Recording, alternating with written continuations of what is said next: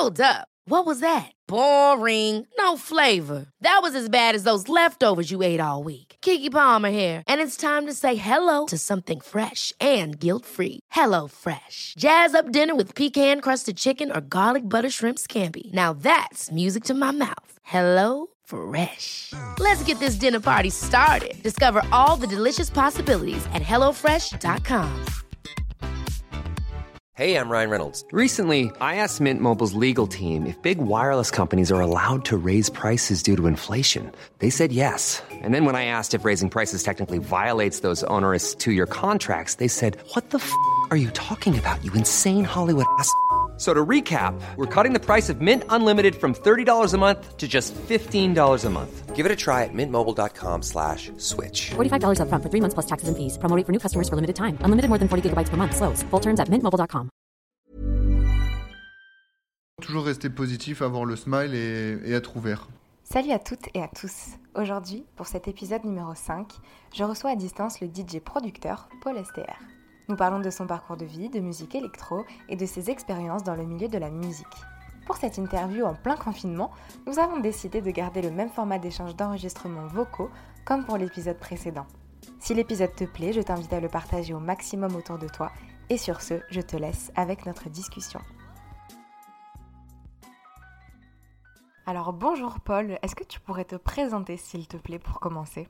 Je m'appelle Paul Strangely, j'ai 25 ans, je suis DJ producteur et comme on peut le savoir, du coup, je suis passionné de musique euh, électronique. Je me définirais comme quelqu'un d'ouvert, qui, suis toujours positif. Euh, J'essaye pas de voir le côté négatif des choses, mais j'essaye voilà, de, de voir le petit brin de lumière euh, dans, ce côté, dans le côté négatif. Quand je me mets dans quelque chose, j'essaye de faire ce qu'il faut pour atteindre mes objectifs et je me donne à fond dans ce que je fais. Après, je suis quelqu'un aussi d'énergique, c'est-à-dire que je suis vraiment ouvert à n'importe quelle activité, même par exemple, si demain on me dit d'aller au théâtre ou quoi que ce soit bah, et que j'ai jamais testé ou que j'aime pas forcément, bah, je peux y aller sans problème. Donc euh, voilà, j'essaie d'être ouvert au maximum. Après voilà, je suis quelqu'un de ce qui fait que et de très gentil, ce qui fait que bah, quand j'étais petit, euh, du coup, euh, ça peut porter défaut aussi dans le sens où j'étais un peu naïf en pensant que tout le monde était gentil, sauf que c'est pas forcément le cas. Je suis quelqu'un aussi qui essaye d'être euh, proche euh, pour ma famille et pour mes amis, c'est-à-dire que dès qu'ils ont besoin de quoi que ce soit, j'essaie de me rendre disponible, puisque les amis et la famille c'est précieux. Les amis surtout, on n'en a pas beaucoup. Comme disait mon père, ça se compte sur les doigts de la main, et je pense que c'est important d'entretenir ces liens. Alors dans cet épisode, on va faire une espèce de rétrospective de ta vie, comme à chaque fois, et bien sûr on commence donc par l'enfance. Alors est-ce que tu pourrais me raconter, s'il te plaît, quel enfant tu étais, avec qui tu jouais, où est-ce que tu as grandi, quel était ton entourage, euh, finalement dans quel milieu tu as évolué quand tu étais plus petit?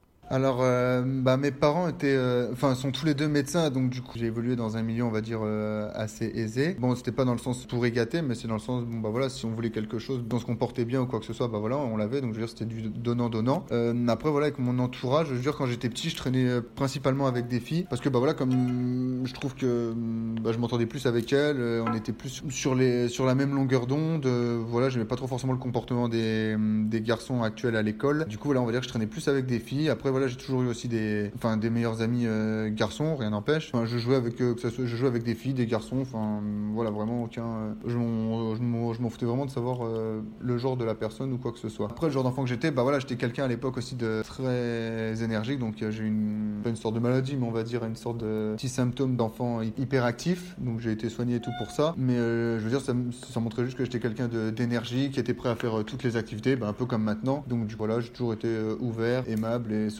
Donc ça n'a pas changé quand je, que je sois petit ou même maintenant. Voilà. Et après, du coup, j'ai grandi bah, dans le nord de la France avec mes deux parents qui ont après divorcé. Mais voilà, j'ai vécu dans le nord de la France. Ça s'est très bien passé. Après, quand mes parents après ont divorcé, on a déménagé un peu à droite à gauche, mais au final, on s'est toujours euh, réussi à tenir le coup. Ça m'a pas vraiment plus affecté que ça.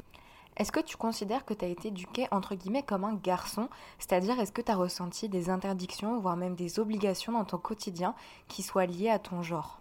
Alors, euh, ce qui est cool, c'est que bah, de par l'ouverture d'esprit de mes parents et de par euh, le fait qu'ils nous soutiennent euh, tout le temps dans tout ce qu'on fait, j'ai jamais ressenti aucune contrainte ou même des interdictions ou des obligations liées à mon genre. Je veux dire, si demain, par exemple, je m'inscrivais à la danse classique ou que je m'inscrivais au baseball, je veux dire, pour eux, c'était exactement pareil. Ils se sont pas dit, waouh, ça fait plus fille euh, qu'autre chose ou quoi que ce soit. Donc, je veux dire, ils nous ont vraiment inculqué des valeurs où aussi on, respecte les filles, on, apprend à, aider les gens, on est serviable, on se montre poli, voilà, des, des valeurs que voilà, peut-être pas mal de personnes n'ont pas forcément, ce qui est même dommage. Je parle de ça dans le sens où il y a, par exemple, Moi, je sais que de toute ma jeunesse, j'ai plus traîné avec des filles, avec des garçons, justement parce que je trouvais que leur comportement était quand même plus adapté que certains garçons dans le sens où on voit quand même beaucoup de garçons qui ne respectent pas forcément euh, les filles ou, voilà, ou le corps d'une fille et tout. Et d'ailleurs, bah, il y, a encore beaucoup de cas de viol, d'harcèlement sexuel dans le monde et tout. Et je trouve que bah, c'est malheureux de savoir ça. Et je pense aussi que quand on voit dans des familles que des parents jugent par exemple leur enfant parce qu'il va jouer à la dinette ou, parce que par exemple, je sais pas, il leur annonce qu'il est gay ou quoi que ce soit, bah, moi je trouve ça désolant dans le sens où je pense que chacun est libre de faire ce qu'il veut, toujours comme je dis dans la limite du raisonnable. Mais euh, voilà, si demain un garçon euh, veut jouer à la dinette ou veut traîner plus avec des filles et tout, qu'il fasse que bon lui semble, pareil avec une fille et tout, je veux dire, elle peut s'habiller comme elle veut, que voilà, il n'y a, a aucune raison de juger les gens et que si une personne est heureuse comme elle est, qu'elle reste comme ça.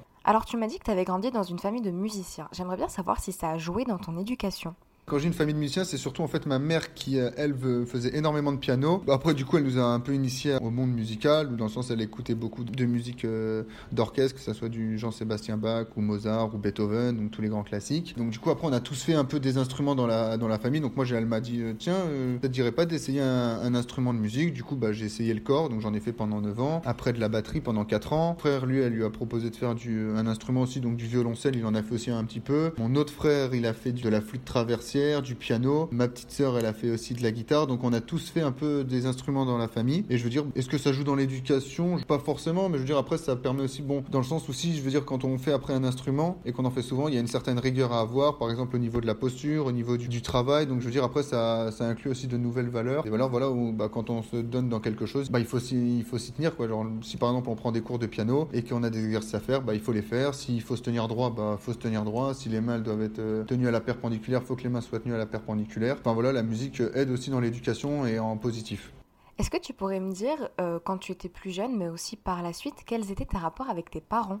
Rapport avec mes parents ont toujours été excellents. En fait, depuis que je, suis petit jusqu'à maintenant, ils ont toujours été là derrière moi à me soutenir dans tous les projets que j'ai essayé d'entretenir. Euh, on se cachait rien. La première fois que j'ai bu, euh, ils l'ont su. La première fois que j'ai fumé une cigarette, quoi que ce soit, ils l'ont su. Donc euh, on se cache rien. On essaye de s'appeler souvent aussi, de se voir aussi souvent. Bon après, mes parents, il faut savoir qu'ils sont divorcés. Mon père, euh, à la base, moi je viens du nord de la France, donc mon père habite lui encore dans le nord. Et euh, ma mère, du coup, elle est, travaille à Genève. Donc du coup, on la voit une fois toutes les deux semaines. Et mon père, on doit le voir 4-5 fois dans, l'année, voire un petit peu plus. Mais je veux dire, on n'est pas du tout en mauvais termes, quoi que ce soit. Au contraire, on s'appelle même régulièrement, on a de très bons liens. Euh, tout se passe vraiment super bien. on est très complices, voilà, ils, savent tout de nous. Enfin, ils savent tout de moi, pardon. Puis voilà, on a bien sûr, après, on a eu des prises de tête, mais ça, comme dans beaucoup de familles et tout, mais ça n'a jamais été euh, des grosses prises de tête où on se fait la gueule pendant longtemps. C'est une petite prise de tête, voilà, et 20 minutes après, tout va mieux. Donc voilà, mais je veux dire, j'ai toujours eu de très bons liens avec mes parents, avec mes frères et sœurs. Bon, après, bien, voilà, comme de partout, même avec mes frères et sœurs, euh, bah voilà, quand on était petit, on se chamaillait plus que maintenant. Maintenant, on est beaucoup plus complices. Mais voilà, je on, est, toujours très proche dans ma famille. D'ailleurs, même euh, si mes parents sont divorcés, ils ont toujours gardé ce côté, euh, bah, on est là pour les enfants. Donc du coup, par exemple, les Noël, on le fait toujours tous ensemble. Enfin, tous mes frères et sœurs et mes deux parents. Voilà, c'est une sorte de tradition et c'est vraiment bien qu'on garde ce type de lien. Et je veux dire, même eux, ils s'appellent voilà régulièrement en tant qu'amis et tout, sans qu'il y ait d'ambiguïté ou quoi que ce soit. Et je trouve que, enfin, c'est une bonne chose. Il y a beaucoup de familles où ça se passe pas, forcément comme ça, où les parents limite disent même pas bonjour, ne se parlent pas ou quoi que ce soit. Et nous, on a de la chance que voilà, ils entretiennent une très bonne relation, étant plus ensemble. Donc j'ai toujours eu d'excellents liens avec mes parents. Alors on va avancer un petit peu dans le temps et on va arriver donc à une période qui est charnière, celle de l'adolescence. J'aimerais bien savoir comment tu as vécu cette période, tout simplement. Comme je l'ai dit aussi précédemment, quand j'étais au collège, toutes mes années de collège et mon année en seconde, bah, vu que j'étais quelqu'un de très gentil, donc du coup forcément de naïf, je me suis fait un peu avoir par euh, tout le monde, donc j'avais pas forcément de vrais potes euh, fiables. Du coup voilà, je me suis fait un peu euh, martyriser que surtout, ouais, je suis pas quelqu'un qui, je me suis jamais battu de ma vie, donc je suis pas quelqu'un qui suis violent ou quoi que ce soit, donc c'était un petit peu compliqué et tout. Mais voilà, comme je vous ai dit, après, de par l'année des États-Unis, ça m'a tellement ouvert les yeux sur ce qu'il y avait de différent, de voir des gens qui étaient vraiment adorables et tout et tout. Après, voilà, quand je suis revenu en France, quand j'ai fait ma première et terminale, je me suis retrouvé vraiment avec des gens bah, super cool, euh, dans un cadre vraiment sympa, qui n'était pas le cadre d'une grande ville comme Montpellier, mais dans un, petit village où bah, on se connaissait tous. Euh, un cadre aussi de tennis études, donc avec que des sportifs et tout. Et franchement, bon, comme de partout, il y a toujours des gens pas forcément cool et tout, mais voilà, après, il y, avait plein d'autres personnes qui étaient vraiment super sympas et on avait un bon entourage. Donc, euh, on va dire que les deux dernières années de mon lycée étaient vraiment super sympas. Par la suite, après, quand j'étais à l'école euh, l'Hydrac, pareil, c'était super sympa. J'ai rencontré des personnes vraiment cool. Et après, bah, mon école de musique, pareil. Donc, euh, voilà. Mais le début de scolarité lycée, c'était un petit peu compliqué, quoi. Mais voilà, après, après être parti aux États-Unis, il y a eu un changement. Donc, tu m'as dit qu'au début du lycée, tu étais parti aux États-Unis. Alors, est-ce que, s'il te plaît, tu pourrais nous parler un peu de ça? Comment ça s'est passé? Pourquoi tu es parti? Qu'est-ce que ça t'a appris? Qu'est-ce que tu as tiré comme expérience? De tout ça Alors, je suis parti aux États-Unis parce qu'en fait, bah, premièrement, j'étais au lycée seconde à la Merci, qui est un lycée euh, privé euh, sur Montpellier. Et euh, mon but, en fait, c'était, bah, quand j'étais en seconde, du coup, de faire un bac S. Sauf que le problème, c'est que j'ai eu des profs, qui, principalement ma prof de maths, qui m'a saqué, qui m'interdisait, par exemple, de poser des questions en cours, qui voulait que je les pose à la fin. Ce qui fait que j'ai été vraiment dégoûté de la mentalité française et surtout du thème français. Et en fait, le projet des États-Unis, c'est vraiment fait sur un coup de tête. Ma mère, euh, je lui en ai parlé, elle m'a proposé, elle m'a dit, tiens, en fait, est-ce que ça te dirait de changer de voie? Est-ce que ça te dirait pas de tester un autre pays et au départ, euh, c'est parti vraiment sur une idée, sur un, juste un coup de tête. Et au final, le projet s'est mis en place. Et du coup, euh, on a eu des rendez-vous à Paris. On a trouvé une agence qui s'appelle Pi France, qui permet à des étudiants du coup de partir à l'étranger. Et du coup, c'est ce que j'ai fait. Donc, je suis parti du coup pendant un an en fait dans une famille américaine et du coup en suivant des cours euh, dans un lycée américain. Donc vraiment pas de cours en français ou quoi que ce soit. Vraiment comme si je vivais comme un américain. J'ai vraiment adoré cette expérience dans le sens où ça m'a permis de voir autre chose. Parce que je suis parti aussi à l'âge de 16 ans. Moi qui étais toujours très proche de ma famille, de mes parents et tout, c'était vraiment compliqué pendant les premiers mois quand je suis arrivé sur place. Parce que normal, on arrive dans une euh, nouvelle famille, on sait que ça va être pour un an. C'est pas, pas forcément évident au départ. Genre, j'ai eu plusieurs moments où je voulais rentrer et tout, normal. Mais au final, en fait, euh, bah, je suis resté quand même là-bas. Et euh, la famille était vraiment euh, adorable, c'était super. Enfin, j'ai tissé des liens ouf. Et ça a été en fait l'une des meilleures expériences de ma vie, dans le sens où euh, bah, la mentalité là-bas est, complètement différente. On va à l'école, il y avait des semaines à thème par exemple, où les profs s'habillaient en pyjama avec les élèves, on faisait des batailles de boules de neige avec eux, ou alors on pouvait leur écrire facilement, ou alors dès qu'on avait un problème en cours, ils étaient là pour nous aider. Et je trouve que ça change complètement quoi, du système en France où on essaye de casser les, gens, on n'essaye pas de les tirer vers le haut. Et là-bas, en fait, quand on est aux États-Unis, j'ai l'impression que, enfin, moi, l'impression que j'ai eu, c'était que vraiment tout est possible, quoi. J'ai pu euh, avoir des connexions avec plein de types de personnes différentes, ils étaient tous adorables avec moi. Et ce, qui a vraiment fait que, hum, bah, déjà, je suis ressorti de cette expérience en, bah, en étant bilingue, en ayant du coup une deuxième famille avec qui je suis toujours en contact, dans le sens où j'y suis retourné plusieurs fois, euh, je compte y retourner plus tard aussi. Du coup, enfin, moi, voilà, c'est clairement comme ma deuxième famille. Ça a été vraiment l'une des me- meilleures expériences de ma vie qui a fait qu'en en rentrant, j'ai été complètement euh, métamorphosé, dans le sens où, bah, déjà, voilà, comme j'ai dit, j'étais bilingue. Ça m'a aussi redonné euh, confiance au niveau scolaire. Donc, je suis revenu, bah, par exemple, par rapport au bac, moi qui étais pourri en maths, je suis revenu, j'étais genre limite le premier de ma classe. Bon, j'ai fait ES, mais quand même, voilà. Donc, euh, ouais, non, franchement, c'était vraiment euh, la meilleure expérience de ma vie. Et si c'était à refaire, je la referais directement sans hésiter. Même si j'avais pu rester là-bas, je pense que je serais resté là-bas aussi. Voilà. Enfin, tout était vraiment génial. Il y en a qui disent euh, qu'aux États-Unis, c'est vraiment euh, un peu too much. Moi, franchement, je suis complètement tombé amoureux de cet endroit. Parce qu'en plus, j'étais dans la région du Minnesota, donc c'est la région des 10 000 lacs. Donc, y avait, donc on allait à la pêche. On a, enfin, on a fait plein d'activités que j'aurais peut-être pu jamais faire en France. Aller à l'école en scooter des neiges, faire pêcher sur un lac glacé. J'ai accompagné ma mère aussi pour, parce qu'elle travaillait chez Superwar. Donc, du coup, je l'ai accompagnée dans son business. Je l'ai aidé avec ça. Donc, euh, non, franchement, c'était vraiment euh, une expérience incroyable et euh, je regrette vraiment pas de l'avoir fait. Et je pense que cette expérience, c'est surtout aussi grâce à mes parents parce qu'ils ils sont toujours derrière moi à me, à me soutenir dans tout ce que je fais. Et moi aussi, bah, je leur rends dans le sens où bah, je réussis tout ce que je fais. Dans le sens où je suis allé aux États-Unis, euh, je me suis inscrit dans des sports. moi qui étais nul là-bas, je me suis tellement donné à m'entraîner tous les matins avant l'école, le soir aussi ap- après les cours, pour essayer de devenir bon, par exemple, au basket, sachant que là-bas ils ont tous un niveau pro, que ce soit au basket, baseball et dans tous les sports en fait, parce qu'ils commencent tous euh, très très jeunes. J'ai eu la distinction du euh, joueur le plus impliqué, ce qui montre que par rapport à la France, c'est vraiment un, un autre système et enfin voilà, vraiment j'ai une expérience euh, incroyable quoi. Et donc ensuite, tu rentres en France. Alors qu'est-ce que tu as fait comme bac? Qu'est-ce que tu as fait comme études? Et on a parlé aussi, euh, avant d'enregistrer cet épisode, d'une école de musique. Est-ce que tu pourrais un petit peu plus nous en parler, s'il te plaît? Alors, euh, quand je suis rentré en France, bah, du coup, en fait, j'étais parti aussi aux États-Unis pour. euh, bah, vu que normalement, je pouvais pas accéder euh, au bac S, je suis parti aux États-Unis pour refaire du coup une sorte de remise à niveau euh, pour du coup pouvoir euh, refaire un bac S en rentrant en France. Sauf que les Français ont pris cette année comme une année euh, bah, comme une année en plus sabbatique. Donc du coup je suis revenu en France et ils ne m'ont pas autorisé à refaire un bac S. Donc du coup je suis allé en bac ES. Et euh, bon il y avait mon frère qui lui on était sur Montpellier, mon frère devait partir lui en tennis études, puisqu'il a eu pareil des petits problèmes à l'école et tout, donc du coup pour aller changer d'environnement, donc on est, on s'est retrouvé en Auvergne, dans un petit village qui s'appelle Le Champmont-sur-Lignon. D'ailleurs, il y a une histoire un peu tragique là-bas où il y a eu un, enfin il y a eu un meurtre dans l'école, du coup c'était pas forcément facile, mais ça bon c'est un détail. Du coup je me suis retrouvé avec mon frère euh, au tennis études, en pleine montagne, dans un internat, on voyait nos parents donc euh, une fois dans la semaine, donc c'était pas du tout une punition, c'était vraiment euh, pareil une autre. Parce que ma mère a toujours plein d'idées un petit peu folles et tout, et ce qui fait que, enfin plein de projets vraiment sympas. Et du coup elle m'a proposé ça aussi. J'avais déjà fait un peu de tennis quand j'étais petit, et du coup là je me suis retrouvé en tennis études donc pour ma première ES et pour ma terminale ES. Donc j'ai fait mes deux ans là-bas. Et pareil c'était vraiment, enfin c'était vraiment génial. Euh, un internat, donc du coup tout le monde était vraiment super sympa. Tennis études, c'est pareil, on avait une sorte de dynamique sportive, donc on faisait du sport presque tous les jours. On avait, on avait la classe, bien sûr, mais je veux dire, après c'était des petites classes, donc on était 10 ou 12, et les profs, pareil, étaient vraiment tous adorables. Donc vraiment là, moi qui avais une enfance au niveau du collège et au niveau du lycée compliqué, là j'ai vraiment eu, enfin c'était vraiment les deux meilleures années de ma vie. avec l'année aux États-Unis, bien sûr, c'était vraiment les trois meilleures années de ma vie euh, au niveau scolarité et au niveau euh, ami, euh, amical et tout ça. Alors l'école de musique, elle est venue beaucoup plus tard dans le sens où donc dès que j'ai dès que j'ai eu mon bac ES, un pote à moi faisait une fac de droit, il m'a dit tiens, ça te dit de faire aussi ça? Et vu que moi je savais pas trop ce que je voulais faire et que je me suis dit bon bah tiens on va trouver un métier par rapport à l'argent, ce qui était vraiment une mauvaise idée. J'ai fait six mois de fac de droit. Et j'ai remarqué qu'au final, bah, c'était vraiment pas fait pour moi. Je suis quelqu'un qui aime bien avoir qu'on m'encadre quand j'apprends quelque chose dans le sens où bah, quand j'étais aux États-Unis, pareil, les profs étaient vraiment toujours là derrière à, nous encadrer, à être sûr qu'on réussisse. Pareil, quand j'étais euh, au lycée au Chambon-sur-Lignon, pareil, les profs étaient toujours derrière nous et moi j'avais besoin de ça. Donc du coup, j'ai arrêté euh, la fac de droit et en milieu d'année, du coup, j'ai dit à mes parents que bah, je voulais faire euh, de la musique.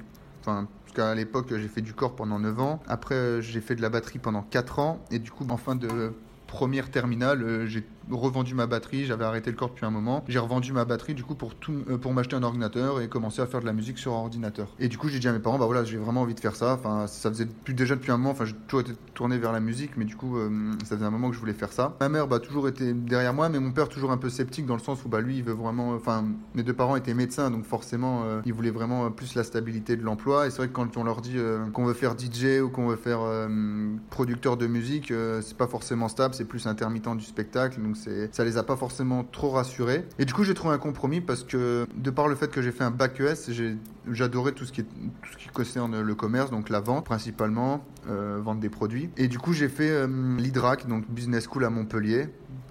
Sur une période de trois ans, donc pour avoir un, un diplôme de commercial. J'ai choisi cette école surtout parce que la deuxième année, j'ai pu partir à Dublin et Barcelone que j'avais eu déjà la première expérience là aux États-Unis, donc je me suis dit, bah, prenons une école où on peut repartir encore à l'étranger, puisque la France, c'est vraiment un pays où j'ai vraiment pas envie de rester. Donc euh, la moindre opportunité de partir était intéressante à prendre. Donc du coup, j'ai fait ces trois ans d'école de commerce en, ayant validé mon diplôme, bien sûr. Mais euh, ce qui est ouf, c'est que voilà, pendant les cours, en fait, euh, je suivais jamais. Donc j'avais la chance d'avoir une meilleure amie qui me prenait les cours pendant que moi j'étais au fond de la classe avec mon casque à essayer de chercher des nouveaux plugins, des nouvelles, des nouvelles idées de mélodie, travailler sur mes sons avec mon casque euh, sans vraiment écouter les cours. Et du coup je travaillais mes cours euh, à la maison avec ma meilleure amie pour euh, bah voilà quoi parce qu'elle était plutôt forte en cours donc ça m'a permis de pouvoir continuer à faire mon projet musical à côté tout en validant du coup cette école de commerce. Et du coup après avoir fini cette école de commerce donc à 24 ans, j'ai décidé du coup, bah, j'ai dit à mes parents, voilà, là maintenant j'ai mon, j'ai mon diplôme de commerce, j'ai mon petit, ma petite sécurité au cas où, mon projet foire, mais voilà, là maintenant j'ai vraiment envie de me mettre à fond dans mon projet musical et j'aimerais bien faire une école de musique que j'ai fait, donc qui s'appelle l'école DJ Network à Montpellier. Du coup, voilà. Enfin, après, j'ai eu plusieurs choix d'école. Au départ, je voulais peut-être partir à Londres pour faire une école, aussi à Los Angeles, mais je me suis dit, bon, voilà, l'année aux États-Unis avait coûté cher, mes parents avaient dépensé pas mal d'argent pour moi, et là, je me suis dit, j'avais envie, voilà, de prouver que j'étais capable de réussir dans une école, on va dire, un peu plus accessible à tout le monde, parce que les écoles à Londres, c'était vraiment des écoles où on payait super cher l'année pour, euh, enfin voilà, où c'était vraiment que des gens qui étaient, qui avaient fait de la musique depuis longtemps, donc c'était vraiment une école 100% musicale. Et euh, l'école où je suis allé à Montpellier, donc l'école DJ Network Montpellier, on va dire que tout le monde à peu près peut rentrer dans cette école. Donc il y a pas vraiment, ça peut être des gens qui par exemple faisaient boulanger avant ou d'autres domaines. Mais moi du coup j'avais quand même mon objectif, c'était bah, d'emmagasiner de, l'expérience. Il y avait des points où, bah, par exemple pour mixer, avant je mixais dans ma chambre, je faisais des lives sur Facebook et tout. Donc avec l'école j'ai appris à vraiment mixer, j'ai appris à, faire des sons qui, beaucoup plus propres, à apprendre de nouvelles techniques. Et du coup je me suis fait aussi bah, un petit réseau d'amis, de professionnels de la musique. Donc euh, voilà, mais au moins j'ai fait avant du coup cette école, euh, j'avais au moins ma petite sécurité. J'ai pu faire cette école que j'ai validée bah, du coup sans problème. Euh, à l'heure actuelle, bah voilà, là je, je cherche du travail du coup. Enfin, j'ai été engagé sur un label, mais du coup je cherche aussi des, des résidences à droite à gauche euh, pour combler mon petit planning et voilà voilà. Et j'espère que ça va aller plus loin. Donc on va revenir un petit peu sur le présent maintenant. Donc forcément, hein, je suis obligée de te demander, vu les circonstances, euh, comment est-ce que tu vis le confinement? Avec qui t'es confiné? Est-ce que tu continues de travailler? Comment est-ce que tu gères ta musique et tous les projets à distance? Finalement, en fait, comment tu vis toute cette situation de manière générale? Alors bah cette période de confinement, bah au final en vrai, euh, bah, je la vis bien dans le sens où je suis confiné avec ma copine, donc on est tous les deux à la part, donc ça se passe vraiment super bien puisqu'en plus on, là on est vraiment euh, H24 ensemble, donc euh, c'était aussi pour, on n'habite pas encore ensemble, mais ça permettait aussi de voir bah, comment ça ferait d'habiter H24 avec sa copine et au final bah on s'entend super bien, on fait des activités ensemble, on essaye d'apprendre le piano ensemble, on a appris à se servir de TikTok, le, nouveau réseau social euh, un peu à la mode du moment, à faire des, petites danses de couple, des petites activités drôles, donc euh, non non franchement ça, moi je trouve que, enfin pour nous deux en fait, ça se passe vraiment super bien. Et puis justement là on va pas se plaindre parce qu'on nous demande de rester à la maison et moi du coup en tant que DJ et producteur de musique, bah c'est l'idéal dans le sens où je travaille bah, beaucoup plus qu'avant. Je fais euh, environ 2-3 musiques, 2, 3, j'essaie de travailler sur 2-3 musiques par jour. Euh, j'essaye de, refaire un peu mes réseaux sociaux, de faire des remixes. Donc du coup non non moi je vis vraiment super bien euh, cette situation de confinement et ça me gêne pas du tout dans le sens où j'ai vraiment plein de temps libre euh, bah, pour travailler à fond en fait et me concentrer au, au sans penser au fait que à me dire ouais je dois aller travailler après ou ouais j'ai ça à faire ou ouais j'ai ça à faire. En fait au final j'ai bah, rien à faire à part rester à la maison et hum, travailler sur mes projets. Donc c'est vraiment euh, moi j'adore vraiment cette situation. Après euh, bah, ce qui se passe forcément euh, c'est assez ouf quand même. Bah nous en fait avant le confinement avec ma copine justement on devait partir à Los Angeles pour la Winter Music Conference et aussi avec mon label. On devait partir là-bas juste avant le confinement. C'est vrai qu'on s'y attendait pas en fait. On s'est dit bon ça se trouve on va partir il y a pas de problème et tout. Et au final bah voilà ça nous est tombé dessus. Donc c'est sûr que la situation est pas forcément évidente pour tout le monde parce qu'on sait pas qu'est-ce que ça va donner par la suite est-ce que les boîtes de nuit vont réouvrir est-ce qu'on va être capable est-ce qu'on va pouvoir revoyager par la suite. Donc la situation est vraiment pas simple. Comment après je la vis moi euh, personnellement franchement euh, bah c'est que du positif dans le sens où ça me laisse vraiment énormément de temps pour travailler. Et justement j'essaie de me lever tôt de euh, travailler au maximum et de pas perdre de temps et même de bah, moi principalement je fais de la musique un peu future house un peu électro. Et là du coup j'essaie de, de tester de nouveaux projets. Je fais un EP un EP un peu un peu tech house c'est un style de musique voilà. J'essaie aussi de tester un peu de la dubstep donc euh, c'est cool franchement j'essaie de, travailler au maximum. Je fais beaucoup de rangements que ce soit dans mon ordi ou un peu autour. Donc euh, non non franchement vraiment une bonne période. Voilà ça me gêne pas du tout. Après voilà par rapport à, à l'ambiance c'est vrai que voilà les gens on leur dit de rester chez eux. Bah voilà il faut vraiment rester chez soi pendant cette période quoi. Et s'occuper comme on peut quitte à voilà nous on est en train d'apprendre le piano avec ma copine. Je veux dire il y a toujours des nouvelles choses à faire et toujours plein de choses euh, à apprendre On va parler un peu plus de musique maintenant. Alors j'aimerais savoir pourquoi est-ce que tu as décidé de te lancer professionnellement dans ce domaine-là? Comment est-ce que tu as développé toutes tes connaissances? Quel a été ton parcours dans la production de musique? Est-ce que tu pourrais nous expliquer un peu tout ça? Hiring for your small business? If you're not looking for professionals on LinkedIn, you're looking in the wrong place. That's like looking for your car keys in a fish tank. LinkedIn helps you hire professionals you can't find anywhere else, even those who aren't actively searching for a new job but might be open to the perfect role. In a given month, over 70% of LinkedIn users don't even visit other leading job sites. So start looking in the right place. With LinkedIn, you can hire professionals like a professional. Post your free job on linkedin.com/people slash people today. When you're ready to pop the question, the last thing you want to do is second guess the ring. At Bluenile.com, you can design a one of a kind ring with the ease and convenience of shopping online. Choose your diamond and setting. When you find the one, you'll get it delivered right to your door. Go to Bluenile.com and use promo code LISTEN to get $50 off your purchase of $500 or more. That's code LISTEN at Bluenile.com for $50 off your purchase. Bluenile.com code LISTEN. There's never been a faster or easier way to start your weight loss journey than with PlushCare. PlushCare accepts most insurance plans and gives you online access to board-certified physicians who can prescribe FDA-approved weight loss medications like Wigovi and Zepbound for those who qualify.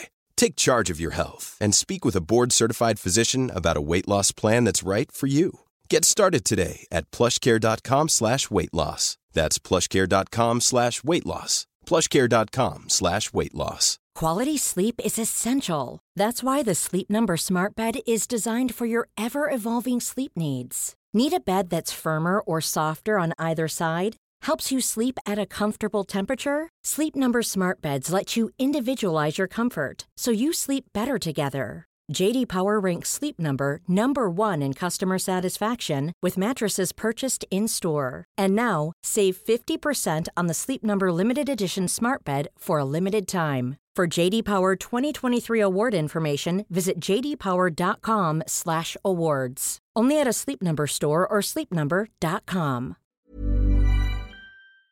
Pourquoi j'ai décidé de me lancer professionnellement dans ce domaine-là bah Parce que, comme je vous ai dit, ça fait depuis euh, petit que je fais de la musique. Et en fait, dès que j'ai découvert euh, la musique électronique, donc avec les artistes comme euh, David Guetta, Martin Garrix, quand il a sorti son premier morceau Animals, je l'ai vu à la, télé. Et là, franchement, j'ai explosé enfin, devant ma télé. Genre, j'ai commencé à danser comme un fou, à péter un câble. Que voilà, genre, et j'ai vraiment eu un espèce de gros coup de cœur bah, pour ce genre de musique, en fait. Et du coup, je me suis dit, ouais, ça y est, là, j'ai vraiment envie de, de faire ça. Genre, ça a été comme un espèce de déclic. Et je me suis vraiment mis à fond dans le sens où j'y passais des heures et des heures. Bah voilà, même quand, bah, comme je vous ai dit euh, précédemment, quand j'étais euh, à l'école de commerce, au final, euh, je passais plus de, temps à faire de la musique qu'à réviser mes cours ou qu'à apprendre clairement quelque chose. Vu qu'au final, en fait, bah, j'avais eu mon diplôme de commerce, bah, je me suis dit, bah maintenant, vu que j'ai ma petite sécurité derrière, bah, j'ai plus aucune raison de pas me lancer professionnellement. Et c'est ce que je fais du coup actuellement et que bah, je travaille à fond, voilà, pour, comme j'ai dit précédemment, grâce au confinement, là, je travaille à fond. Là, j'ai quelques dates aussi pour cet été, donc vraiment là, ça se lance bien. Au début, c'est vrai que euh, quand j'ai commencé, euh,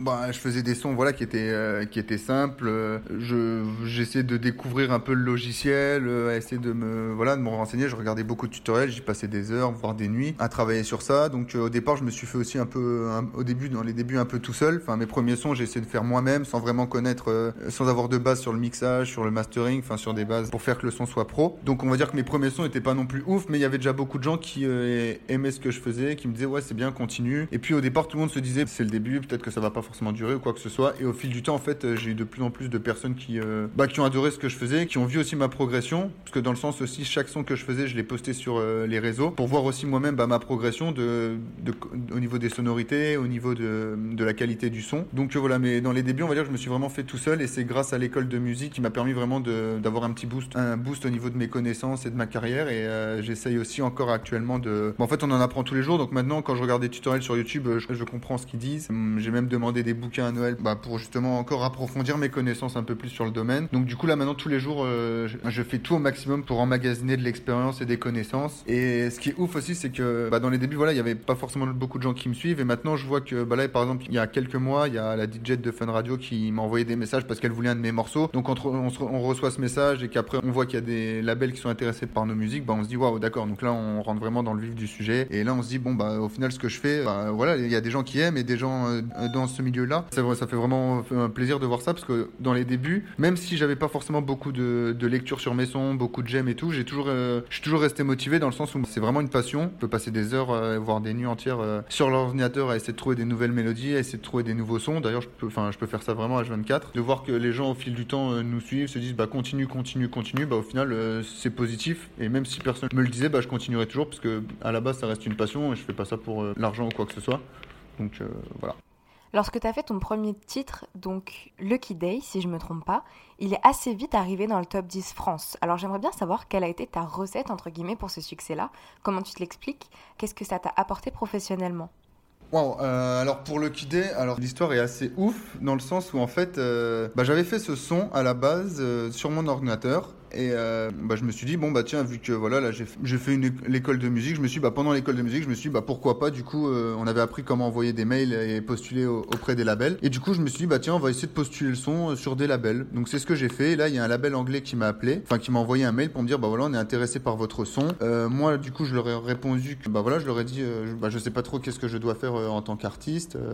Enfin, je m'y connaissais pas trop. Donc, du coup, en fait, j'ai pris le contrat de ce label. Et, bah, en fait, à côté de chez moi, donc euh, j'habite dans le centre de Montpellier, et à côté de chez moi, on se baladait un jour avec ma copine et on est tombé sur un label qui s'appelle le label Allego Productions. Et au final, euh, je suis allé chez eux, je leur, ai, et je, leur ai posé en fait des questions. Je leur ai dit, bah voilà, écoutez, euh, je suis désolé de vous déranger, je, viens de, faire un son et j'ai eu ce, contrat par un label anglais, je m'y connais pas trop, est-ce que c'est possible de me renseigner? Et le responsable du label qui s'appelle Claude Oucha, au final, m'a super bien renseigné, il m'a donné toutes les informations, il m'a dit si j'étais toi, je signerais pas parce que voilà, c'est un faux contrat c'est un truc euh, vraiment bizarre et tout. Non, il m'a vraiment expliqué tout par rapport aux droits des artistes, par rapport aux droits des labels, de ce que touchait le label, ce que, ce que touchait l'artiste. Et là, clairement, je me faisais avoir. Puis même, euh, bah, je leur ai demandé, je leur ai dit voilà, qu'est-ce que vous attendez que moi en, tant qu'artiste? Et le label en question, du coup, n'a pas vraiment su, euh, enfin, il m'a clairement décliné. Bah, j'ai continué à le postuler auprès d'autres labels, mais pas de réponse pendant un moment. Et au final, le label Allego Productions, du coup, m'a appelé il y a une semaine ou deux après pour me dire bah voilà,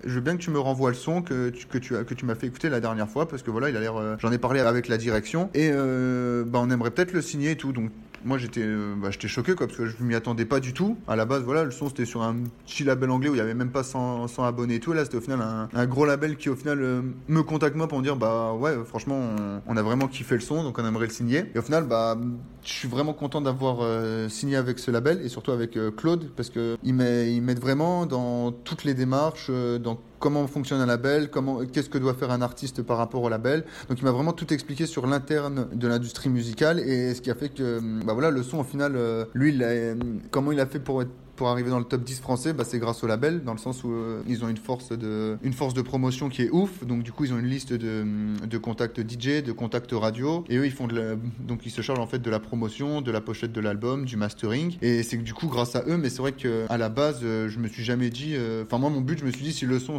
est signé sur un label, euh, c'est cool, mais je m'attendais pas plus à ça. Et voilà quoi. Et dès que j'ai appris au fil du temps que voilà, j'ai vu mon son arriver dans le top 100 français, euh, juste au-dessus de Bob Sinclair et à 20 rangs de, du son d'Aya Aya Nakamura ou d'autres artistes connus français, je me suis dit, ouais, putain, waouh, j'étais choqué. Mais d'un côté, euh, j'étais pas plus choqué que ça, dans le sens où je me suis dit, bah, ouais, je suis, je suis content d'avoir fait ce son, mais je m'arrête pas là. Donc, euh, tout le monde autour de moi était là, mais ouais, t'imagines pas ce que c'est, c'est c'est ouf, euh, t'es dans le top 10 français, euh, t'es dans t'es top électro et tout. Donc au final, en fait, euh, sur le moment, j'ai vraiment pas trop réalisé parce que même moi, voilà, je, je m'attendais même pas. Enfin, j'espérais que le titre soit signé sur un label, mais de là à ce qu'il soit dans le top dans le top français ou qu'il arrive dans les dans les charts et tout. Enfin, pour moi, c'était vraiment euh, juste incroyable. Mais je suis toujours resté euh, humble par rapport à ça. Je me suis vraiment pas plus posé de questions. Et euh, après, professionnellement, ce que ça m'a apporté, c'est surtout que bah, du coup, j'ai signé sur un label qui est important et professionnellement, ça m'a permis de travailler sur d'autres musiques, de savoir qu'est-ce qui se faisait, qu'est-ce qui se faisait pas, d'apprendre vraiment tout l'interne de, l'industrie musicale et surtout qu'est-ce que doit faire un artiste par rapport à, au label, enfin quelles sont ses obligations. Bah, ça m'a permis d'avoir un petit boost de confiance en moi aussi. Parce que là, je me suis dit, bon, vraiment, là, c'est cool. Genre, euh, ce que je commence à faire en son, ça commence à être pro. Il y a des, des personnes qui sont vraiment intéressées, qui sont dans ce domaine, bah, qui signent tes morceaux, qui, voilà, qui le jouent en plus en France. Si le morceau était nul, euh, promotion ou pas promotion, je pense, bah, il aurait, il serait pas, il serait pas arrivé dans les charts. Du coup, voilà, mais je continue toujours à, bah, même si j'ai fait ce morceau, euh, sur la suite, je continue toujours à, à travailler sur de nouveaux morceaux. Et voilà, et je me dis, bah, c'est quelque chose de bien. On va pas se mentir, mais euh, je m'arrête pas à ça et je continue à, progresser et à avancer dans ce que je fais. Et donc, tu m'as dit que pendant l'été 2019, tu avais pu mixer Bora Club. Euh, cette expérience t'a permis de rencontrer plusieurs artistes en vue, comme par exemple Aya Nakamura. Comment t'as vécu cette expérience? Qu'est-ce que ça t'a apporté? Est-ce que ça t'a donné peut-être plus de contacts dans le milieu? Euh, alors ma résidence au Bora Club pour euh, l'été 2019, en fait à la base c'est parti de, bah, comme je vous dis, j'étais à l'école de musique et du coup le prof de notre école savait qu'on adorait avec un pote aussi, euh, parce qu'on a mixé en duo là-bas au Bora Club avec mon ami qui s'appelle Jordan Bonnard. Et à la base en fait voilà le prof nous a proposé, nous a dit bah écoutez il y a peut-être une boîte qui peut être intéressante pour vous qui s'appelle le Bora Club. Je vous laisse postuler, essayez d'aller voir et ils sont intéressés. Donc du coup on a pris contact avec le DJ résident qui s'appelait Adrien Seyss, qui au final on a rencontré, qui était super sympa. On a rencontré aussi euh, un autre DJ qui s'appelait euh, DJ Pans, qui était du coup nos deux maîtres, enfin nos deux responsables euh, pendant ces deux mois. Et franchement, ça s'est super bien passé, même c'était une sorte un peu de un petit rêve qui se réalise, parce que là, du coup, moi qui mixais avant dans ma chambre ou qui mixais pour des dans des petits bars ou des petits événements privés, là, on s'est retrouvé dans une boîte où, on a fait, bah, par exemple, l'opening, on s'est retrouvé à, il y avait 3000 personnes dans la boîte. Quand on a fait le showcase de Aya Nakamura ou de Maître Gims ou de tous les autres artistes, parce qu'en fait, la boîte est très tournée vers les artistes rap, donc c'était plus la scène rap. Je veux dire, non, non, c'était ouf dans le sens où bah là, on, avait vraiment une vraie expérience en club. Euh, on a pu côtoyer voilà des artistes qui sont connus internationalement, mixer pour eux, faire leur début de soirée, euh, faire leur fin de soirée. Donc c'était vraiment euh, impressionnant. Il y a eu plein de gens qui venaient prendre des photos avec nous, dans le sens où voilà, ils disaient ouais, vous mixez super bien, enfin c'est ouf et tout. Donc euh, et puis on a pu aussi jouer euh, en fin de soirée, on pouvait jouer nos morceaux. Donc c'était aussi vraiment ouf de voir des gens bah, danser sur les propres euh, créations qu'on avait fait. Donc c'était vraiment une expérience de fou qui a fait que alors quand on est rentré à Montpellier, on n'a pas forcément eu de contact ou de boîtes qui nous ont appelés pour mixer, mais par contre, je veux dire, ça nous a vraiment apporté quelques contacts dans le sens où bah du coup là on, on est en contact avec encore avec ces deux DJ en question. Euh, dès qu'ils ont eu des dates qu'ils pouvaient pas faire, ils nous ont appelés. Donc euh, je veux dire voilà, ça nous a vraiment apporté quelques contacts. Donc vraiment c'était vraiment une superbe expérience à refaire sans problème. Alors j'aimerais bien savoir comment est-ce que tu fais pour faire connaître ta musique. Est-ce que c'est difficile de se faire un réseau et se faire surtout des contacts dans le milieu? Alors, euh, pour faire connaître ma musique, bah déjà, je le- l'envoie déjà à, mon entourage. Donc, euh, j'ai pas mal d'amis à moi qui, qui écoutent pas forcément ce genre de musique, que ce soit mes parents, que ce soit euh, ma copine ou que ce soit mes potes autour de moi. Donc, du coup, ce qui me permet de donner un, bon feedback déjà, dans le sens où je leur demande d'être bah. Voilà, s'ils aiment pas le son, bah, qu'ils le disent clairement, et s'ils aiment bien, bah, qu'ils le disent aussi, normal. Donc, déjà, je leur fais écouter et tout. Et voilà, après, s'ils me disent, bah voilà, euh, là c'est sympa parce que je me- en fait, je me dis, si quelqu'un qui n'aime pas forcément la musique électronique écoute le morceau et se dit, waouh, j'aime vraiment, c'est que bah, je me dis, c'est-à-dire qu'on est capable de faire un peu changer de style. Par exemple, quelqu'un qui adore le rap et qu'il écoute ce morceau et qui se dit, waouh, j'adore, bah, au lieu d'écouter par exemple euh, du rap, là il va écouter de la musique électro. Donc on, arrive carrément à, le faire changer de bord et c'est ouf quoi. C'est-à-dire que vraiment là le morceau euh, est intéressant et marche. Donc du coup, et après, bah, pour faire connaître ma musique, bah, j'essaye d'être sur les réseaux maximum, donc sur Instagram, sur Facebook, sur SoundCloud. SoundCloud qui est une plateforme où on peut mettre des musiques, on peut uploader des mix. C'est grâce surtout à SoundCloud euh, que je reçois bah, pas mal de messages euh, d'artistes comme euh, bah, voilà, la, la DJ de Fun Radio, Maeva Carter, ou euh, d'autres personnes comme Mofalk ou Retrovision, qui sont des personnes qui sont sur le label de Don Diablo, qui est un label néerlandais, donc un gros label pareil électro. De temps en temps, voilà, je reçois des messages de- d'artistes connus ou de personnes pas forcément connues, mais de, de pas mal de personnes. Donc du coup, grâce à SoundCloud et grâce au réseau. Après, pour se faire du réseau ou des contacts, c'est toujours compliqué. C'est pour ça que quand je sors par exemple un nouveau morceau, j'essaye de traîner sur les réseaux, sur SoundCloud, sur des labels, j'envoie des mails. Et en fait, euh, j'envoie des mails de partout pour leur dire, bah voilà, j'ai sorti un nouveau morceau. Est-ce que je peux avoir des feedbacks Qu'est-ce que vous en pensez? Et j'essaye aussi de, bah, j'essaye surtout de d'aider aussi le- d'autres artistes. Donc dans le sens, euh, dès que j'écoute des morceaux sur SoundCloud,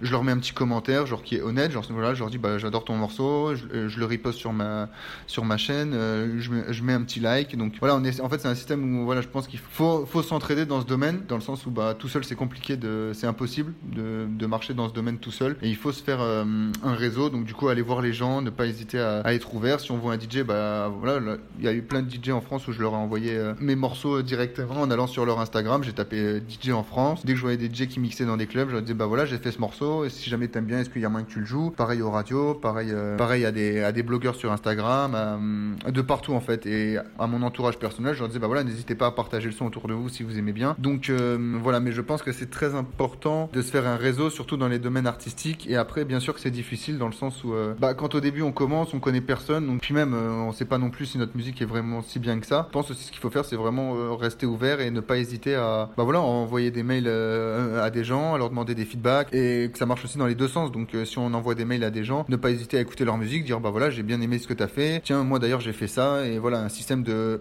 donnant donnant. Donc ta passion pour la musique, surtout la musique électro comme tu le dis, a l'air, je trouve, de beaucoup te pousser à dépasser tes limites, à faire plein de choses.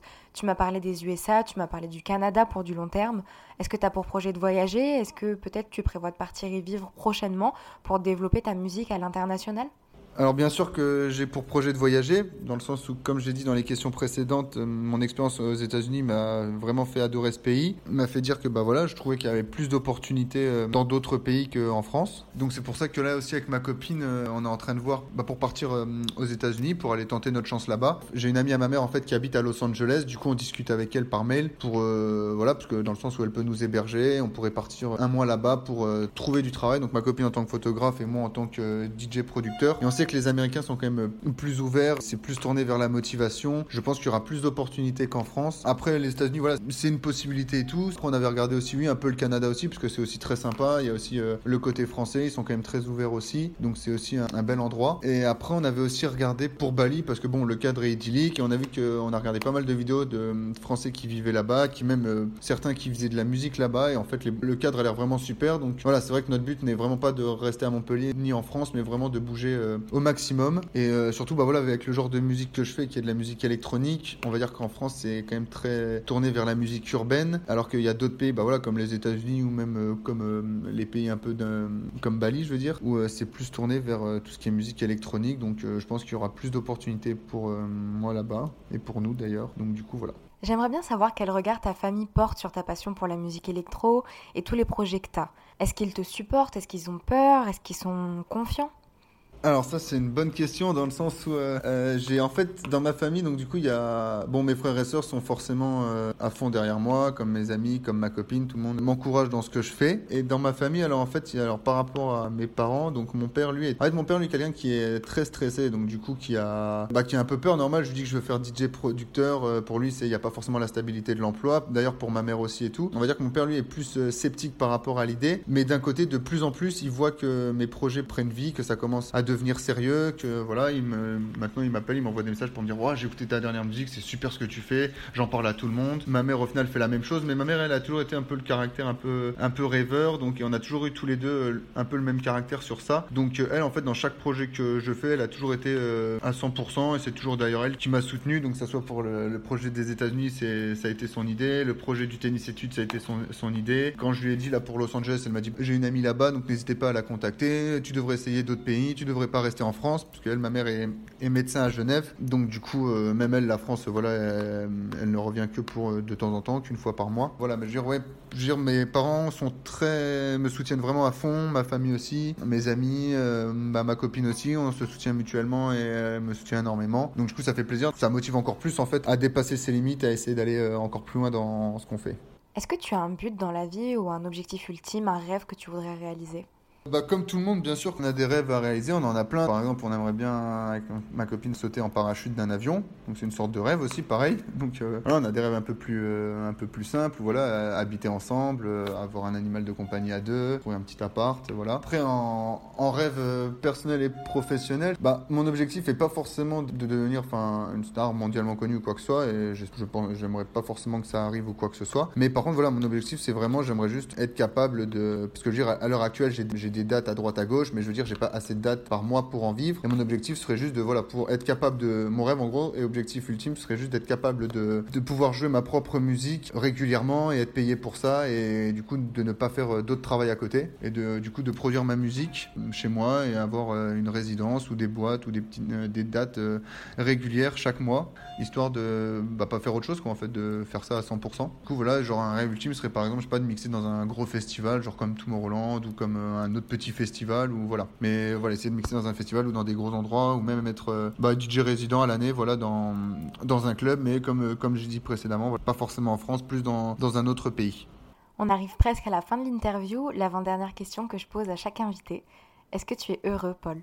Alors, euh, bah oui, bien sûr que je suis euh, heureux. Bah, j'arrive à faire ce que j'aime. Euh, je suis avec une fille où je me sens super bien. J'ai jamais eu de copine de ma vie, c'est la première, mais j'espère que ça restera la dernière. Je veux dire, grâce à elle, elle me motive à fond. Ça fait plaisir parce que voilà, elle me, elle me soutient à fond, soutient à fond. J'ai une famille qui est très supportive, entre, que ce soit entre frères et sœurs ou que ce soit avec mes parents, on se soutient à fond tous. Donc, ce qui fait que, ouais, j'ai jamais été vraiment malheureux au final, à part voilà, quand j'étais petit où je me faisais martyriser et tout par d'autres personnes. Mais je veux dire, après, dans mon entourage, j'ai que des gens qui sont, euh, qui sont importants, qui, euh, avec qui on se soutient. Je peux pas être euh, malheureux, quoi. Voilà. Il y a pire situation dans la vie. J'ai quand même des parents voilà, qui me soutiennent dans tout ce que je fais. Qui, si demain, par exemple, je vais partir à un endroit ou à gauche, ils sont prêts à, à m'aider sur n'importe quel plan, que ça soit financier ou sur d'autres plans. Donc, je veux dire, c'est hyper important. Voilà, je peux pas être malheureux, quoi.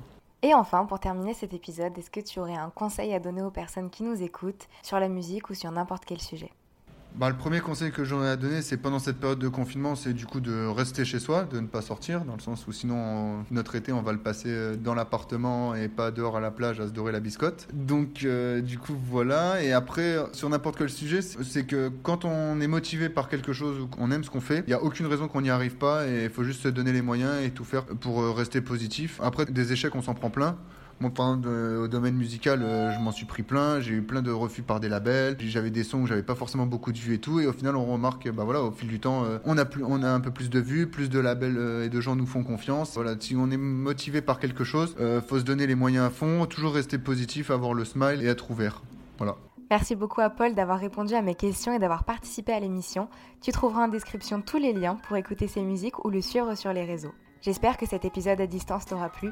N'hésite surtout pas à me laisser ton avis en commentaire sur mon Instagram bouteille à la mer-du-bas podcast où tu peux retrouver toutes les news de l'émission. Tu peux aussi aller sur Apple Podcast pour commenter et en profiter pour mettre 5 jolies étoiles au podcast pour mieux le référencer. Si jamais toi aussi tu as envie de participer au prochain épisode, sache que les interviews sont ouvertes à tous et qu'il suffit de m'écrire une petite description de toi et des sujets que tu voudrais aborder par mail à l'adresse bouteille à la mer tout attaché du 6 podcast@outlook.fr. Bon confinement et à très vite.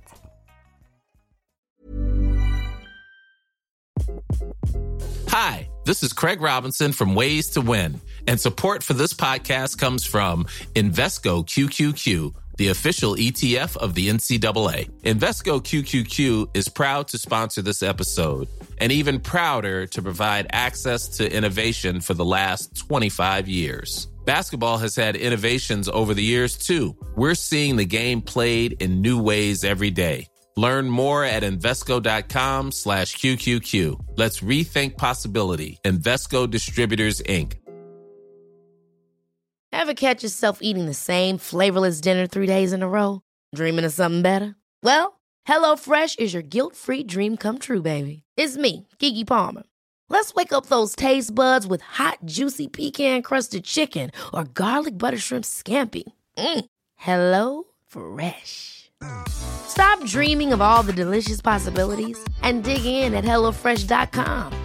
Let's get this dinner party started. Imagine the softest sheets you've ever felt. Now imagine them getting even softer over time. That's what you'll feel with Bowl and Branch's organic cotton sheets. In a recent customer survey, 96% replied that Bowl and Branch sheets get softer with every wash. Start getting your best night's sleep in these sheets that get softer and softer for years to come. Try their sheets with a 30-night guarantee. Plus, get 15% off your first order at bowlandbranch.com. Code BUTTERY. Exclusions apply. See site for details.